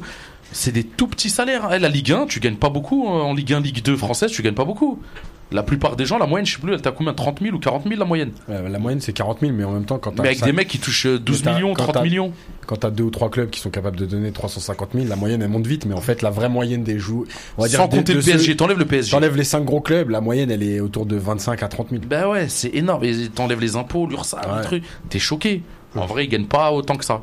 Yacine, est-ce que c'est révélateur finalement de, de, leur niveau? En fait, en fait, non pas du niveau, parce qu'en fait le, le- les joueurs aujourd'hui, il y a- il y, a plein de choses. Il y a l'image Mm. qu'ils ont eux-mêmes, qui renvoie par rapport à plein de choses autour du football. Il y a le niveau et il y a les agents. C'est révélateur du fait que les agents qui s'occupent des Algériens, franchement, ils sont nuls. Mhm. très clair, ils sont nuls. Euh, ils savent pas négocier. Ils sa- ils- on est toujours un peu sur euh, au rabais, voilà, il faut faire, machin et tout. Donc ça, c'est la première chose. La deuxième chose, c'est que il est révélateur aussi de l'image des Algériens malgré tout. Mhm. Euh, alors le titre de champion d'Afrique, il amènera toujours un plus, mais quand ces joueurs ont signé, c'était avant. Et, euh, et il est révélateur de, de l'image qu'on en a. Mhm. Euh, le joueur algérien qui a peut-être des lacunes tactiques, qui euh, est pas fiable, etc. Il y a beaucoup d'Algériens qui sur qui on enfin qu'on a sur qui on attendait des choses et qui, qui n'ont pas prouvé. Donc c'est un tout. Euh, et puis après, faut pas oublier non plus qu'on est en France. Ça veut dire que, comme l'a dit Nadim, il y a les salaires en France, et puis il y a l'image de l'Algérien en France. Donc automatiquement, on va pas te donner euh, 50 000 euros à un joueur algérien. C'est c'est aussi simple que ça. Maintenant, euh, il y a des choses qui évoluent, puisque aujourd'hui, il y a des joueurs algériens qui sont en train de prouver des choses. Il y a eu Ben Sebaini, il y a eu Atal, il y a Boudaoui qui est en train de voilà. Donc il y a des joueurs qui vont amener ça, mais mais ça prend du temps parce que parce que l'image elle était ancrée dans la tête des gens que l'Algérien il est ingérable, que l'Algérien il est il est il est euh, pas fiable tactiquement, il c'est un très bon joueur techniquement mais il a des lacunes. Donc voilà, ça va venir au fur et à mesure, mais mais mais mais malheureusement en France ça prendra du temps parce qu'il y a aussi l'histoire de de l'Algérie et de la France. Donc malheureusement j'ai envie de dire c'est vraiment ça qu'il y me- a ça? Ah bah, ben, c'est plus plus que ça même parce que ça démarche chez les jeunes. Euh, quand on prendra un joueur algérien, on te dira toujours euh, ah ouais mais est-ce que euh, le caractère, est-ce que il est, est-ce qu'il va écouter, est-ce que c'est pas une tête une tête dure, est-ce que c'est Son père, il est pas relou, Mais non son mais c'est la vérité, il faut faut dire ce qui est, c'est tout. Ça nous dérange nous parce que parce qu'on aimerait que ça avance, mais malheureusement c'est la vérité, c'est comme ça. Quand on voit l'Algérien, il a une image qui est là depuis des années, qui est ancrée dans dans, l'imaginaire peut-être pas que dans l'imaginaire d'ailleurs, mais en tout cas, qui est ancré dans la tête des gens et, qui, pose problème. Voilà, on peut pas miser euh, sur, sur certains joueurs par rapport à, leur nationalité, par rapport à leurs origines, etc. Donc voilà, après, c'est, dommage parce que je pense qu'ils ils valent plus. Mhm.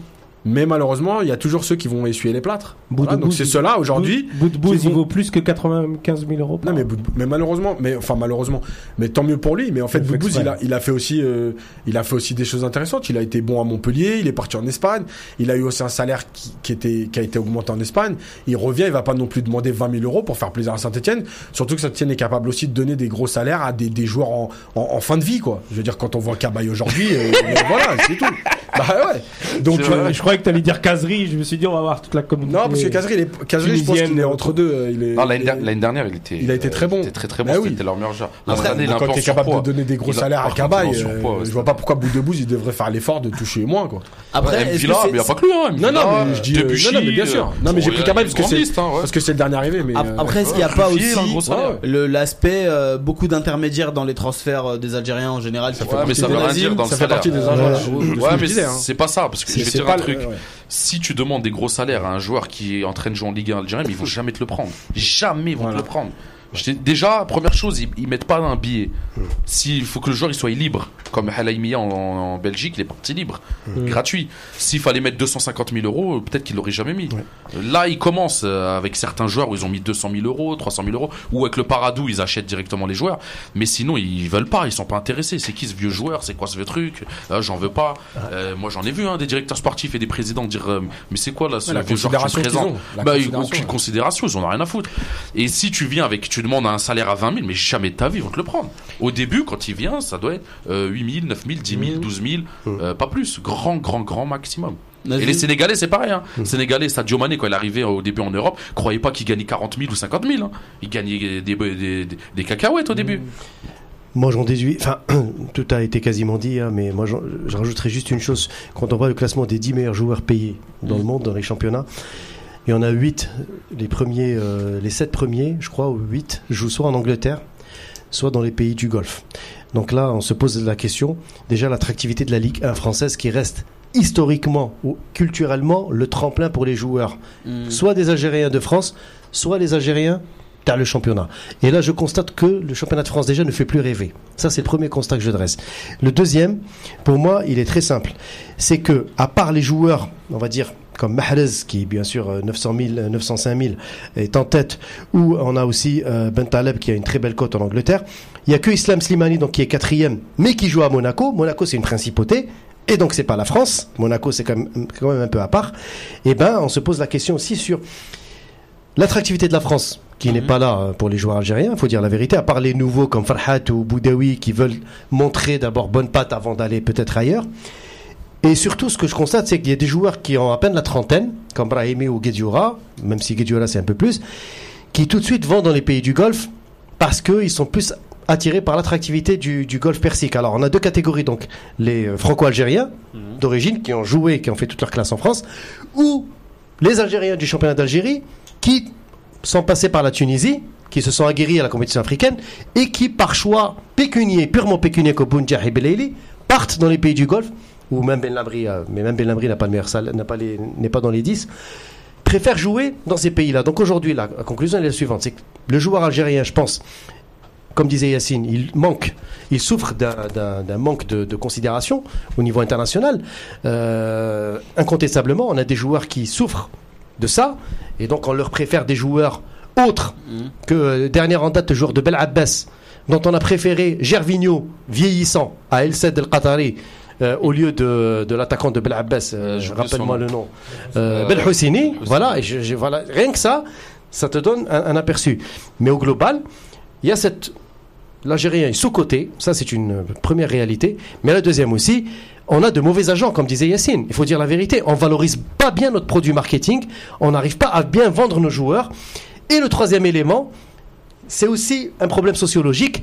On préfère la sécurité, on se garantit tout de suite d'un bon salaire, même d'un club moyen en Ligue 1 ou dans le pays du Golfe, au lieu d'aspirer sportivement à jouer dans un club plus huppé si on a des qualités qui peuvent nous le permettre. Donc pour moi, c'est ces trois facteurs-là aujourd'hui qui font que on a ce résultat-là.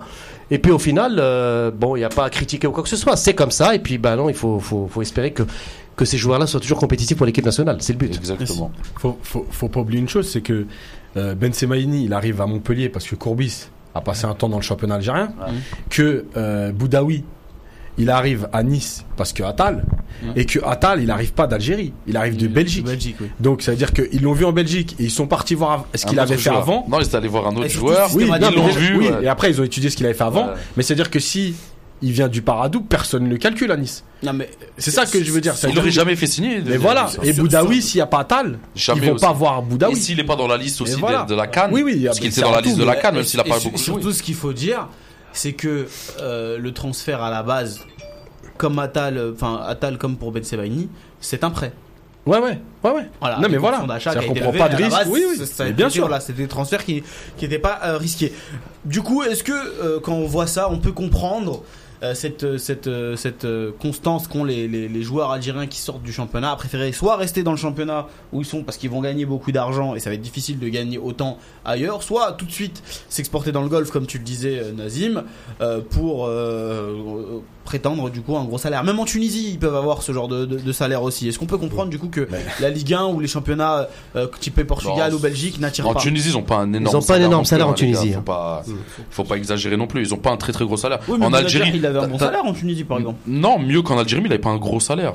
C'est une fois qu'il est parti Mais, au euh, je Qatar la pense- première mais- mais année. Je pense que si, si- non, mais en fait, quand je te dis ça, c'est si tu compares à ce qu'un club de Ligue 1 ou Ligue 2 serait, aurait été capable de lui donner. Non, non, ils auraient pu lui donner plus. En Ligue 1, Ligue 2, ils lui donneraient plus. s'ils sont Si, si. capables, oui, Après, mais la volonté, ils l'ont pas forcément. Faut- Bah, faut- c'est deux trucs différents. Voilà, Être capable et la Bah non, c'est deux choses Il différentes. faut aussi savoir que les Algériens, euh, souvent, euh, déjà à l'époque, hein, euh, ils préféraient rester dans le championnat algérien parce qu'ils sont chez eux, ils sont bien, ils gagnent bien leur vie. Euh, alors, ça va, je vais, je vais Ils payent pas les charges mais sociales? Voilà, à, à, Payent cin- rien. à, à 5000 euros près euh, par mois, ils préfèrent rester chez eux. Ils sont bien, ils vivent super bien avec le salaire qu'ils ont. Pourquoi ils vont aller se prendre la tête à, à, à venir en France à- Voilà. Après, après, je pense que euh, euh, par rapport par rapport à au salaire, Mm.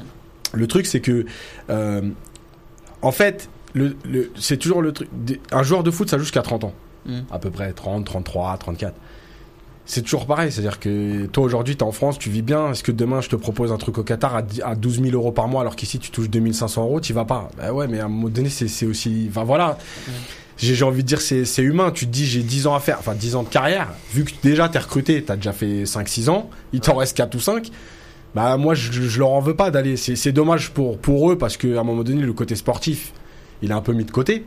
Mais, euh, mais tu peux pas leur en vouloir de, de se dire, euh, je vais quand même Bah, assurer mes arrières moi, je, et ma famille. Moi, je pense que c'est ce qui s'est passé pour un Yassine Brahimi, qui est qui a pas un salaire astronomique non plus au Qatar, qui a 4 millions euh, et quelques annuels, mais qui a qu'un club de première ligue aurait pu largement, euh, aurait Ouais, pu largement sans s'aligner. impôt, sans voilà. impôt. Non, il aurait Et proposé. il la a surtout chose. refusé deux offres euh, durant ce mercato apparemment, et puis euh, qui il là, a préféré savoir, rester ce qui- encore. au- ce qui touche au Qatar, c'est sans impôt, sans rien. Ils dépensent rien là-bas. Bah oui. Euh, on te donne une, ben oui, on te donne un- une maison. C'est même pas on te donne. 500 000 on te KE ouais, on te donne une maison, on te donne une voiture, on te donne tout. Tu t'as rien à dépenser. L'essence, tu payes pas. T'as un chauffeur, tu fais ce que tu veux. T'es Nous, on est, tranquille. nous, on T'as beaucoup moins de soucis. qu'ils pensent qu'à jouer au foot, mais en même temps. Bah oui, ils ont une vie, ils ont bah d'autres oui. trucs. Et après, après, hein. on va pas croire. Bah, si Brahim il a choisi le Qatar, c'est que lui-même il avait pas de meilleure offre. On va pas se mentir. S'il avait le même salaire euh, dans un meilleur club en Angleterre, il serait allé. Il l'a pas eu. Tu on penses va que pas si, se mentir. Tu penses que si le Qatar il lui propose 500 000 euros par mois et que Liverpool il lui propose 550, il va pas à Liverpool Bah, oui, Non, que voilà. Mais même à Moi, c'est- 450. Mais sauf que Moi, Liverpool je ne le voulait Il y a pas. Voilà. Il n'y a pas eu des clubs qui se sont alignés. Mais non, personne, non, personne ne le voulait. Donc à un moment donné, à Eh, faut pas se voiler la face. La plupart des clubs qui le voulaient, c'est des clubs très moyens, qui voulaient même Ah lui baisser son salaire, Il voire lui reste donner deux, le même. trois ans à faire. Porto, il avait pas un très très gros salaire non plus. Hein. Il avait un bon salaire, mais pas un très gros salaire. C'est. Euh, pour une fois qu'il peut toucher de l'argent et pas en dépenser. Évidemment. Euh, il serait venu où à Marseille, il aurait donné 120 000 euros. Il aurait Ah, pas donné sûr beaucoup aurait plus. pas- il Non, aurait pas c'est donné clair. beaucoup Bah ouais. Les gars, on va avancer un petit peu. Khalifa, tu as une annonce très Oui, importante voilà, à une- faire. Une, fois n'est pas coutume, on, on fait pas ce genre d'annonce en général, mais là, pour le coup, le cas nous a touché. Mm. Euh, Il y a une cagnotte Litchi, alors litchi.com, L-E-E-T-C-H-I.com, euh, qui, a été organisée pour le jeune, euh, il est tout jeune, il a 14 ans, Gnana Lounis, Ouais. qui, qui- qui- qui a besoin de sous pour une opération. Donc, euh, bah voilà, on- ceux qui ont une âme charitable et qui sont sensibles à ça, euh, ils peuvent aller sur litchi.com et donner pour ce jeune euh, Lounis. Voilà. L'opération- coûte 130 Ça 000 va, euros. Euh, je, ça, je j'ai pas les détails, mais Et pour l'instant, ils sont, ils sont loin du compte, donc allez-y, faites un effort. Faites un effort. Voilà. Voilà.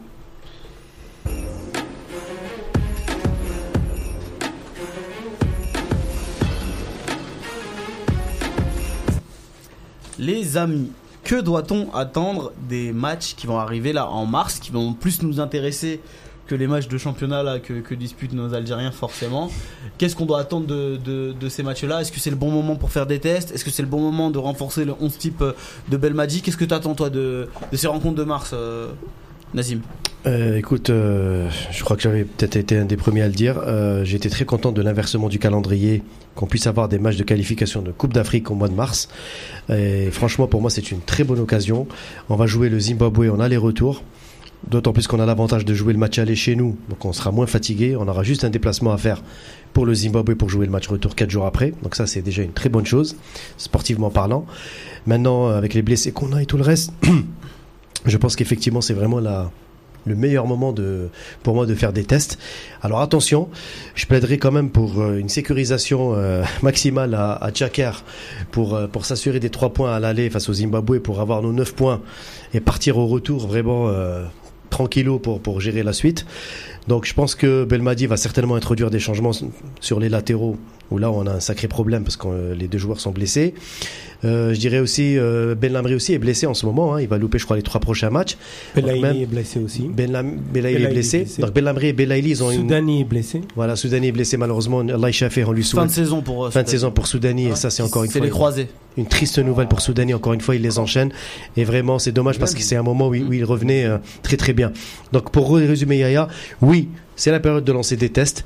Nous avons la chance de jouer les éliminatoires de la Cannes, mais pour autant, Belmadi ne doit pas non plus s'amuser à faire des tests face au Zimbabwe parce qu'il y a une qualification à assurer. Et le plus tôt sera le mieux. Si on arrive à gagner au moins 4 points sur 6 face au Zimbabwe, on aura quasiment les un pied et quatre orteils en, Coupe d'Afrique. Et donc on pourra jouer les éliminatoires euh, en automne prochain de la Coupe du Monde avec beaucoup plus de maximum de sérénité. Donc oui pour faire des tests ponctuels sur certains postes parce qu'on est obligé de le faire, mais ça passera par sécuriser le match de Blida dans un premier temps et pourquoi pas au Zimbabwe tenter avec un commando, avec d'autres joueurs euh, à tester. Et euh, je suis d'accord avec toi, Nazim. Même moi, j'ai pas envie qu'on fasse trop trop de tests pour faire des tests. Euh, faut habituer nos joueurs à aller jouer en Afrique, surtout à l'extérieur. Faut faire jouer euh, nos joueurs titulaires, euh, Marez et tout. Même si je préfère faire des tests à Blida que à l'extérieur. À l'extérieur, faut qu'on leur donne l'habitude. Comme ça, lorsqu'on va jouer pour la qualification Coupe du Monde, au moins ils vont reprendre cette habitude de jouer sur des pelouses euh, pas terribles, avec un arbitrage compliqué. On l'a vu au Botswana, on a on a souffert, hein, on a c'était pas facile. Il faut apprendre à gagner dans, dans tout ce qui est dit, tu vois, dans les dans la difficulté. Gagner dans des matchs compliqués avec un arbitrage pas en notre faveur, une, un climat pas en notre faveur. 1-0 où tu boucles le Exactement, voilà, ouais, ou un voilà. 2-1, tu vois, un, un 0, tu marques à la 80e, tu, mais au moins tu gagnes. C'est ça le plus important. Et ben, euh, moi, je suis pour. euh, on n'a pas le choix, les latéraux, on sera obligé de faire des tests. C'est même pas des tests, on est obligé, on n'a pas le choix. Et mais faire des tests pour faire des tests, non, ça sert à rien. On a, un- on a une ossature, faut la garder. On a une colonne vertébrale, faut la Et garder. on a une hiérarchie Il aussi. y a une hiérarchie, il faut la garder. Et de temps en temps, ou s'il y a des joueurs fatigués ou des trucs comme ça, on peut, voilà, si un joueur est fatigué, on peut tester. Entre Slimani ou Bounedjah, voilà, c'est pas grave, c'est pas un test, ça. Tu peux faire tourner l'équipe, mais t'es pas obligé de faire des tests. Alors moi j'ai pas de doute pour euh, battre le Zimbabwe à domicile. C'est la 28e nation africaine au classement FIFA, même si ça veut rien dire, mais à domicile, a priori, ça va être... euh, Surtout à Tchaker. Surtout, ah oui, en plus à Tchaker, donc euh, ça devrait être juste une question de savoir combien on va mettre de buts et surtout faire un clean sheet. Ah, Il faut pas vendre la peau de l'ours non plus. hein. Ah, ouais, il faut, faut être raisonnable aussi. Respectez Par l'Afrique. Voilà, faut Respecter respecter l'adversaire. l'Afrique. Euh, Laissez-moi finir. Par contre, la deuxième partie, c'est-à-dire à Harare, aller gagner là-bas, c'est pas simple. Aller gagner en Afrique, c'est pas simple. On a vu au Botswana. Et là, il faudra des, des, des, des, des joueurs qui sont aguerris. Et, et justement, pour le coup, c'est la patte Belmadi qui doit, qui doit aider à ça. Quoi. Mais, euh, mais, euh, bah, en fait, moi, je vais être très exigeant, mais euh, c'est de la faute de Belmadi. Euh, non seulement il nous a mal habitués, mais en plus, lui-même, dans son discours, de toute façon, il est hyper exigeant. Mm. Donc, euh, ce que j'attends des, deux matchs, c'est 6 points. Mais par contre, en fait, de toute façon, je pense que ouais, c'est pas. C'est pour rigoler, mais en fait, euh, Belmadi, tout simplement, je pense que lui aussi attend 6 points. Je pense qu'il a montré aujourd'hui que euh, depuis qu'il est là, euh, il le répète et le dit, l'exigence, elle est au maximum. Il n'y a pas de matchs amicaux, il n'y a pas de matchs à l'extérieur, à domicile, de petits matchs, de petites équipes, etc. Et je pense qu'il n'y a pas de, on va faire tourner parce que c'est peut-être le Zimbabwe. Voilà, Belbadi, il est plus, dans- il est pas dans ses considérations. Je pense qu'il l'a prouvé depuis un an et demi maintenant. Euh, il est là pour prendre tous les points, faire jouer les meilleurs, ceux qui sont au top et la meilleure équipe. Donc en fait, bah, j'attends rien de plus que ce qui, ce qui- ce que lui nous a démontré et ce à quoi il nous a habitués en fait. A aussi de l'exigence dans le dans le jeu. Ouais, ouais, de- mais tout, je pense que c'est un tout. C'est-à-dire qu'aujourd'hui, ouais, ouais. Très bien. Les amis, vous avez quelque chose encore à ajouter sur le cas Belmadi ou on peut passer à autre chose On, on a un peu C'était pas le cas. Ah, c'est, euh, on faisait un cas spécial, mais Non, on, faisait l'effectif. de- Non, non, non, sur le- sur le mars. De, de toute façon, sur on le va match de mars, bien sûr.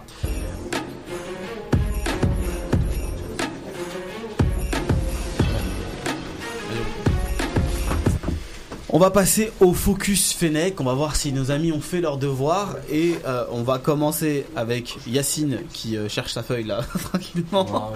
On va Ouais, parler de, je sais, je crois. de, de, de Ben. Non, mais tu Non, non, on mais vas-y, bon, bon. on Non, vas-y, vas-y, demander à Nazim. Non, non, c'est bon, bon. Ok, très bien. On t'écoute. Euh, bah écoute, je pense que je pense qu'il il fait il fait une, il fait une super saison. Alors dans les chiffres déjà, je crois qu'il a 8 buts et 6 passes décisives en 27 matchs. Tu vois, j'avais pas besoin de ma feuille.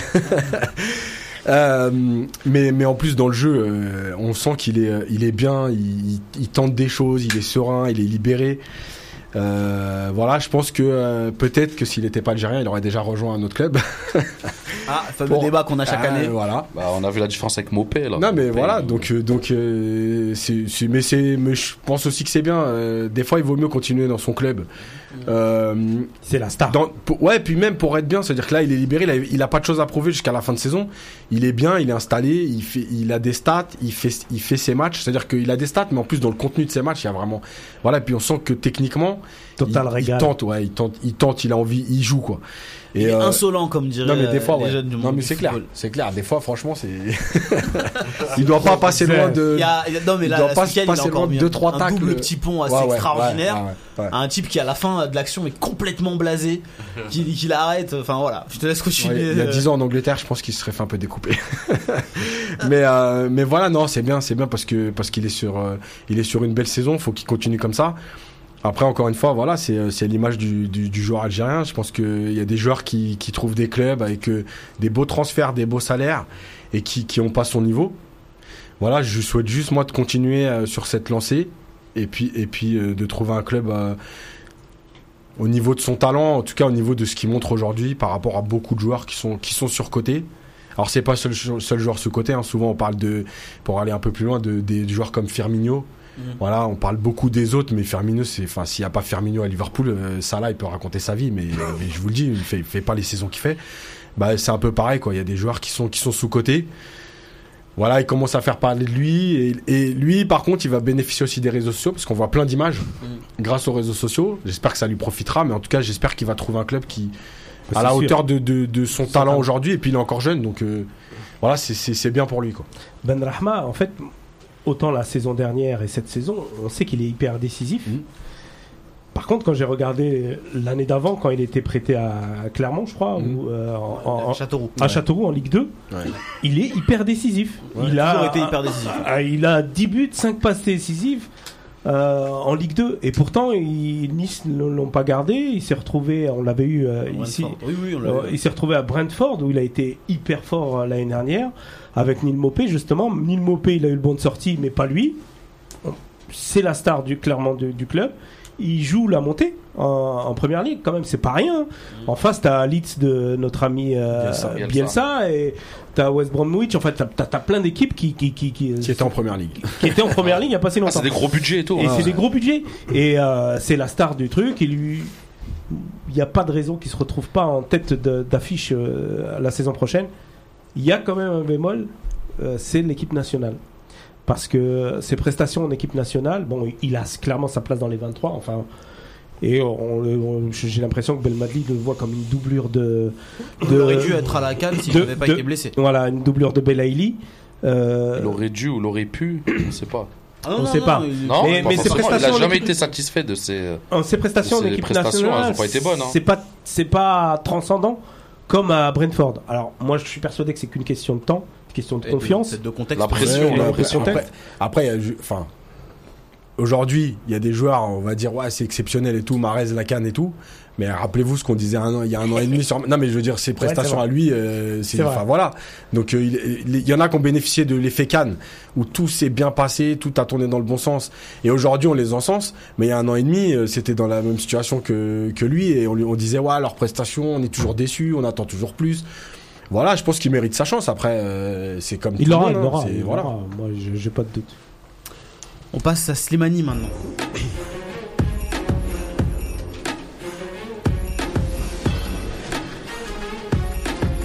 Et Le, juste à- le et- prince de Han Benyam pour, Et- euh, Anne Benien. pour saluer, Et- pour saluer et- quelqu'un. Et juste avant qu'on parle de Slimani, t'as ce Sokerfa qui est un fidèle auditeur sur euh, sur Facebook qui nous dit ouais trop fort euh, Ben Rahma, il paraît qu'Arsenal est sur lui. Donc déjà les Algériens s'enflamment.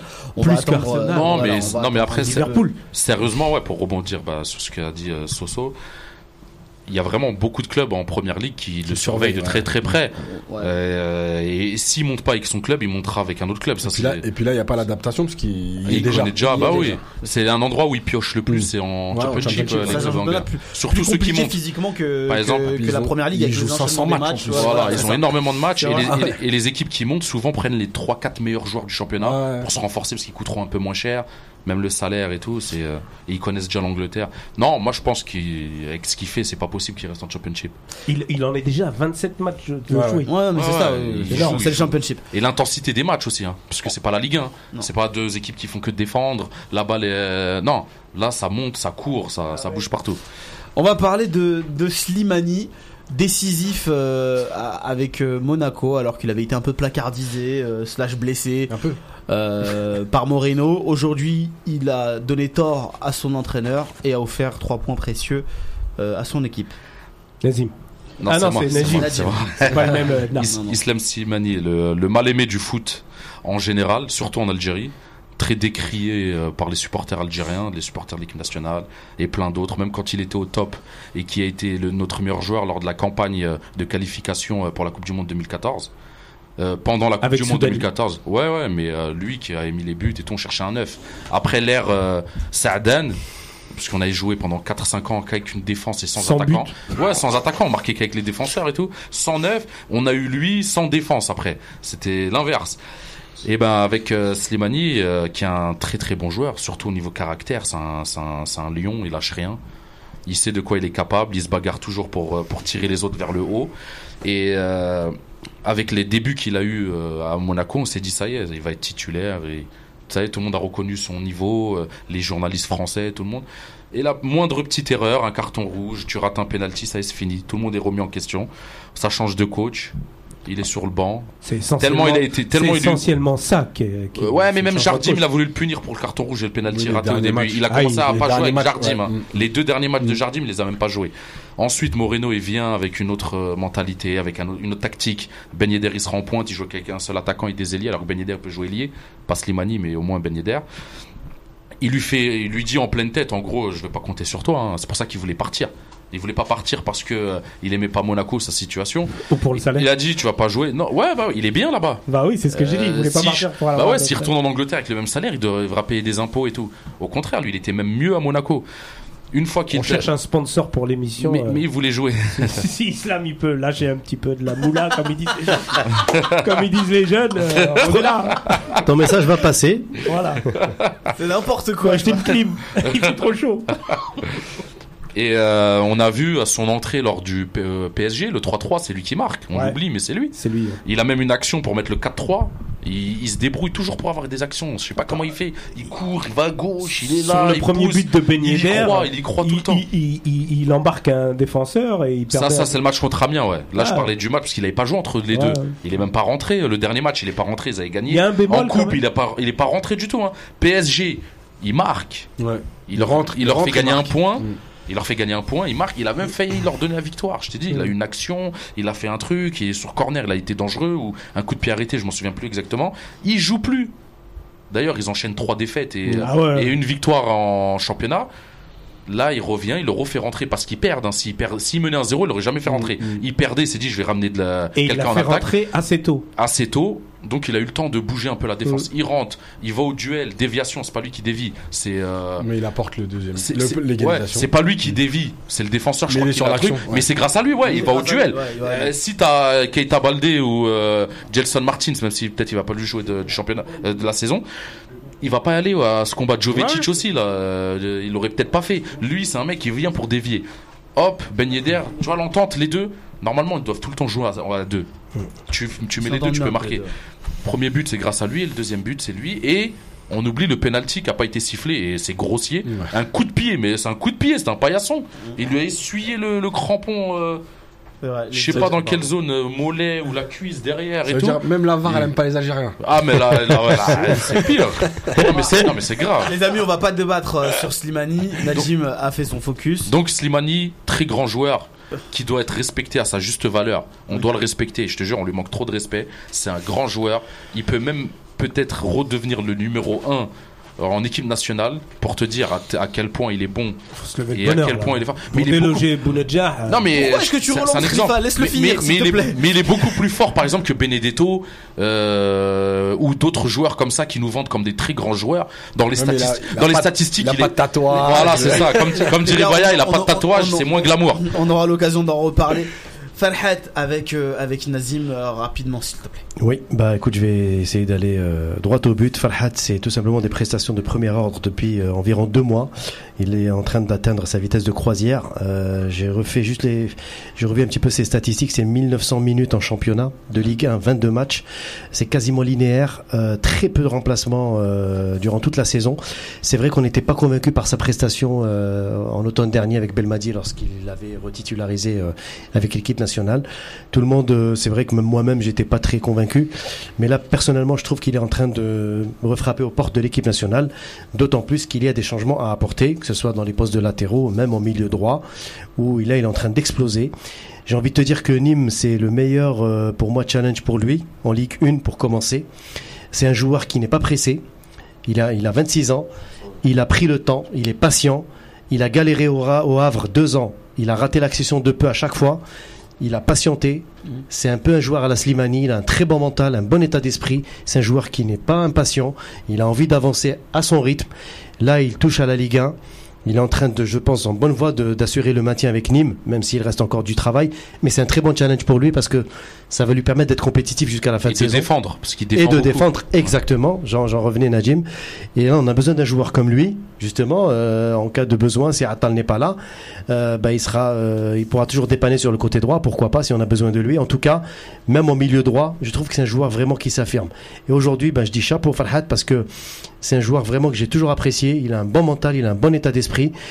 Il a souvent été mal décrié à l'époque de Madjer parce que c'était un des chouchous peut-être de Madjer, donc il a pas, ça n'a pas joué en sa faveur. Et forcément, quand il y a eu Belmadi, les gens l'ont un peu peut-être euh, mis à l'écart parce qu'on pensait que lui et Boukhenchouch, c'était un des, c'était parmi les chouchous de Madjer. Non, mais c'est vrai, il a, il a, ça l'a desservi plus qu'autre chose. Et moi, je trouve qu'aujourd'hui, Farhat, euh, je rejoins Yacine là-dessus, hein, Yacine qui l'a d'ailleurs défendu à maintes reprises, euh, son mérite, cousin. Voilà. Non, commence Farhat- pas lancer des rumeurs comme ça. Farhat, Il y en il a qui vont te croire. en. Farhat, il avait un problème d'état d'esprit au début de sa carrière, mais là, je trouve qu'aujourd'hui, Ouais, franchement, on disait que c'était un, bad boy. caprice- même Ouais, un un capricieux, oui, oui, oui, euh, pourri gâté, à l'USMA, à il était un peu comme ça. hein. Oui, oui, mais Attention. Mais soit venu en France, lui a. Oui, mais là, euh, oui, non. là, il a complètement changé, je trouve. Chichi. Non mais en fait il a eu un passage à vide parce qu'il avait très bien commencé la saison avec Nîmes. Il a eu un passage à vide entre octobre, novembre euh, et Décembre, janvier. décembre. Ouais, ouais, mi-décembre. Non, depuis janvier ça va mieux et là doucement doucement il reprend. Mais euh, en plus il est aidé par les résultats de son club parce qu'il vient d'enchaîner deux victoires aussi. Mais euh, mais surtout encore une fois pour faire un lien avec ce qu'on a dit avant, euh, meilleur passeur de l'histoire de la Ligue 2. Aucun club français dessus. Voilà, c'est tout. Voilà, si vous voulez encore Ouais. des preuves que, que Des joueurs l'Algérien est sous-cotés. sous-coté, Les Algériens sont sous-cotés. Voilà, meilleur passeur de l'histoire de la Ligue 2, je veux dire, on peut dire ce qu'on veut. Mais quand même, malgré tout, ça parle quand tu fais plus de 20 passes décisives dans un championnat. Là, l'attaquant du Havre, euh, Lyon, ils l'ont acheté quand même. Ouais. Et- il est cher, hein. Ekambi. Ils l'ont Et- acheté, et- non, non, Toko Ekambi. Il- a prouvé Toko Ekambi. Il me semble que ça. Il a même marqué contre l'Algérie. Ça, ça frise, c'est 15 14, millions d'euros, ouais, 15 14 millions d'euros. C'est énorme. Donc Et voilà. en euros, énorme. ils l'ont reprêté. Donc, donc voilà. Donc euh, encore une fois, mais moi après j'ai moi j'ai toujours aimé le joueur depuis depuis l'USMA parce que c'est un joueur qui, qui sait aussi s'adapter tactiquement. Il a joué dans des défenses à 3 couloir droit, il a joué euh, à 4 euh, à 4 Milieu relayeur. Voilà et Il puis il a voilà, il a une progression et au Havre il arrive latéral et puis il il passe milieu de terrain et en fait il quitte plus cette position. Ouais. Et, euh, et là c'est c'est un des meilleurs Nîmois depuis le début de la saison. Euh, voilà après malheureusement il est dans un club qui, qui galère, mais ça permet aussi de, de, de se former. Il a que 26 ans. Mm. Voilà c'est c'est très bien. Moi je, je, Ouais, il est dans je la suis force de content l'âge, que- quoi. ouais, ouais, je suis content moment. que que- qu'il fasse cette saison. Merci les gars. Alors on va passer un peu au temps additionnel, quelques infos à vous donner.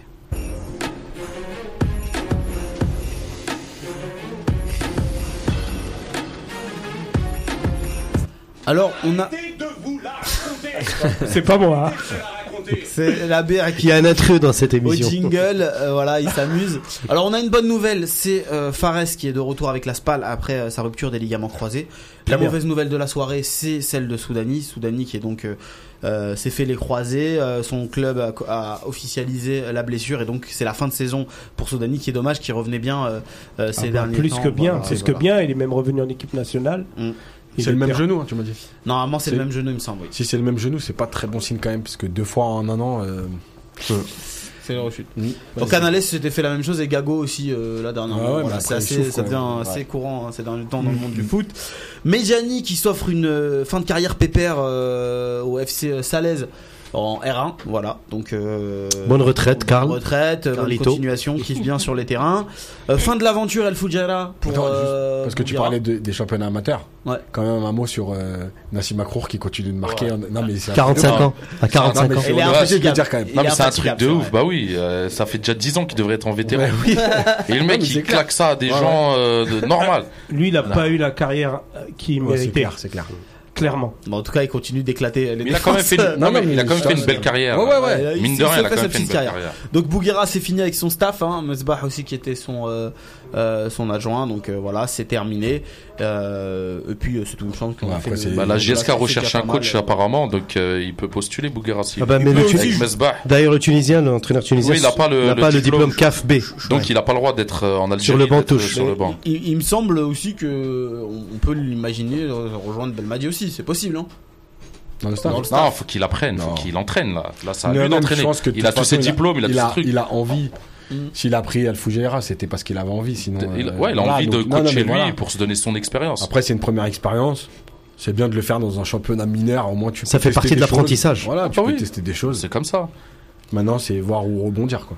Voilà, et puis euh, Belaïli qui a remporté son duel face à Mbolhi, voilà, c'était la rencontre euh. Non, avec une passe d'aise sur un coup de pied arrêté, deux pénalties marqués, dont un à la 94e. Et il fallait, tu vois, il a pas tremblé. Deux fois, il l'a, il a Bon, le Djer qui continue de planter aussi. Ouais, aussi. Et, Tranquillement. Et, et une blessure. Et, et c'est, et qui les meilleurs buteurs dans le championnat qatari? Il y a Annie, il y a euh, Bonne question, Brahimi, il y a pas? Il y a que Bounedjah. des Algériens. Ouais. Tu regardes la liste, Il y a des Algériens. Ben Yetou, ouais, Ben très très bon. Et euh, Ah, Hani, euh, Hani Brahimi, et Ben euh, Ben On Yetou parlera et, des, euh, des Algériens du, et Bounedjah en numéro du 1. Qatar. On essaiera d'avoir un, un Algérien euh, au Qatar pour nous expliquer un peu euh, Ah, pourquoi je crois que t'allais que- dire on va faire une émission spéciale, on sera au Qatar. tu payes les, billets d'avion peut-être Nadim.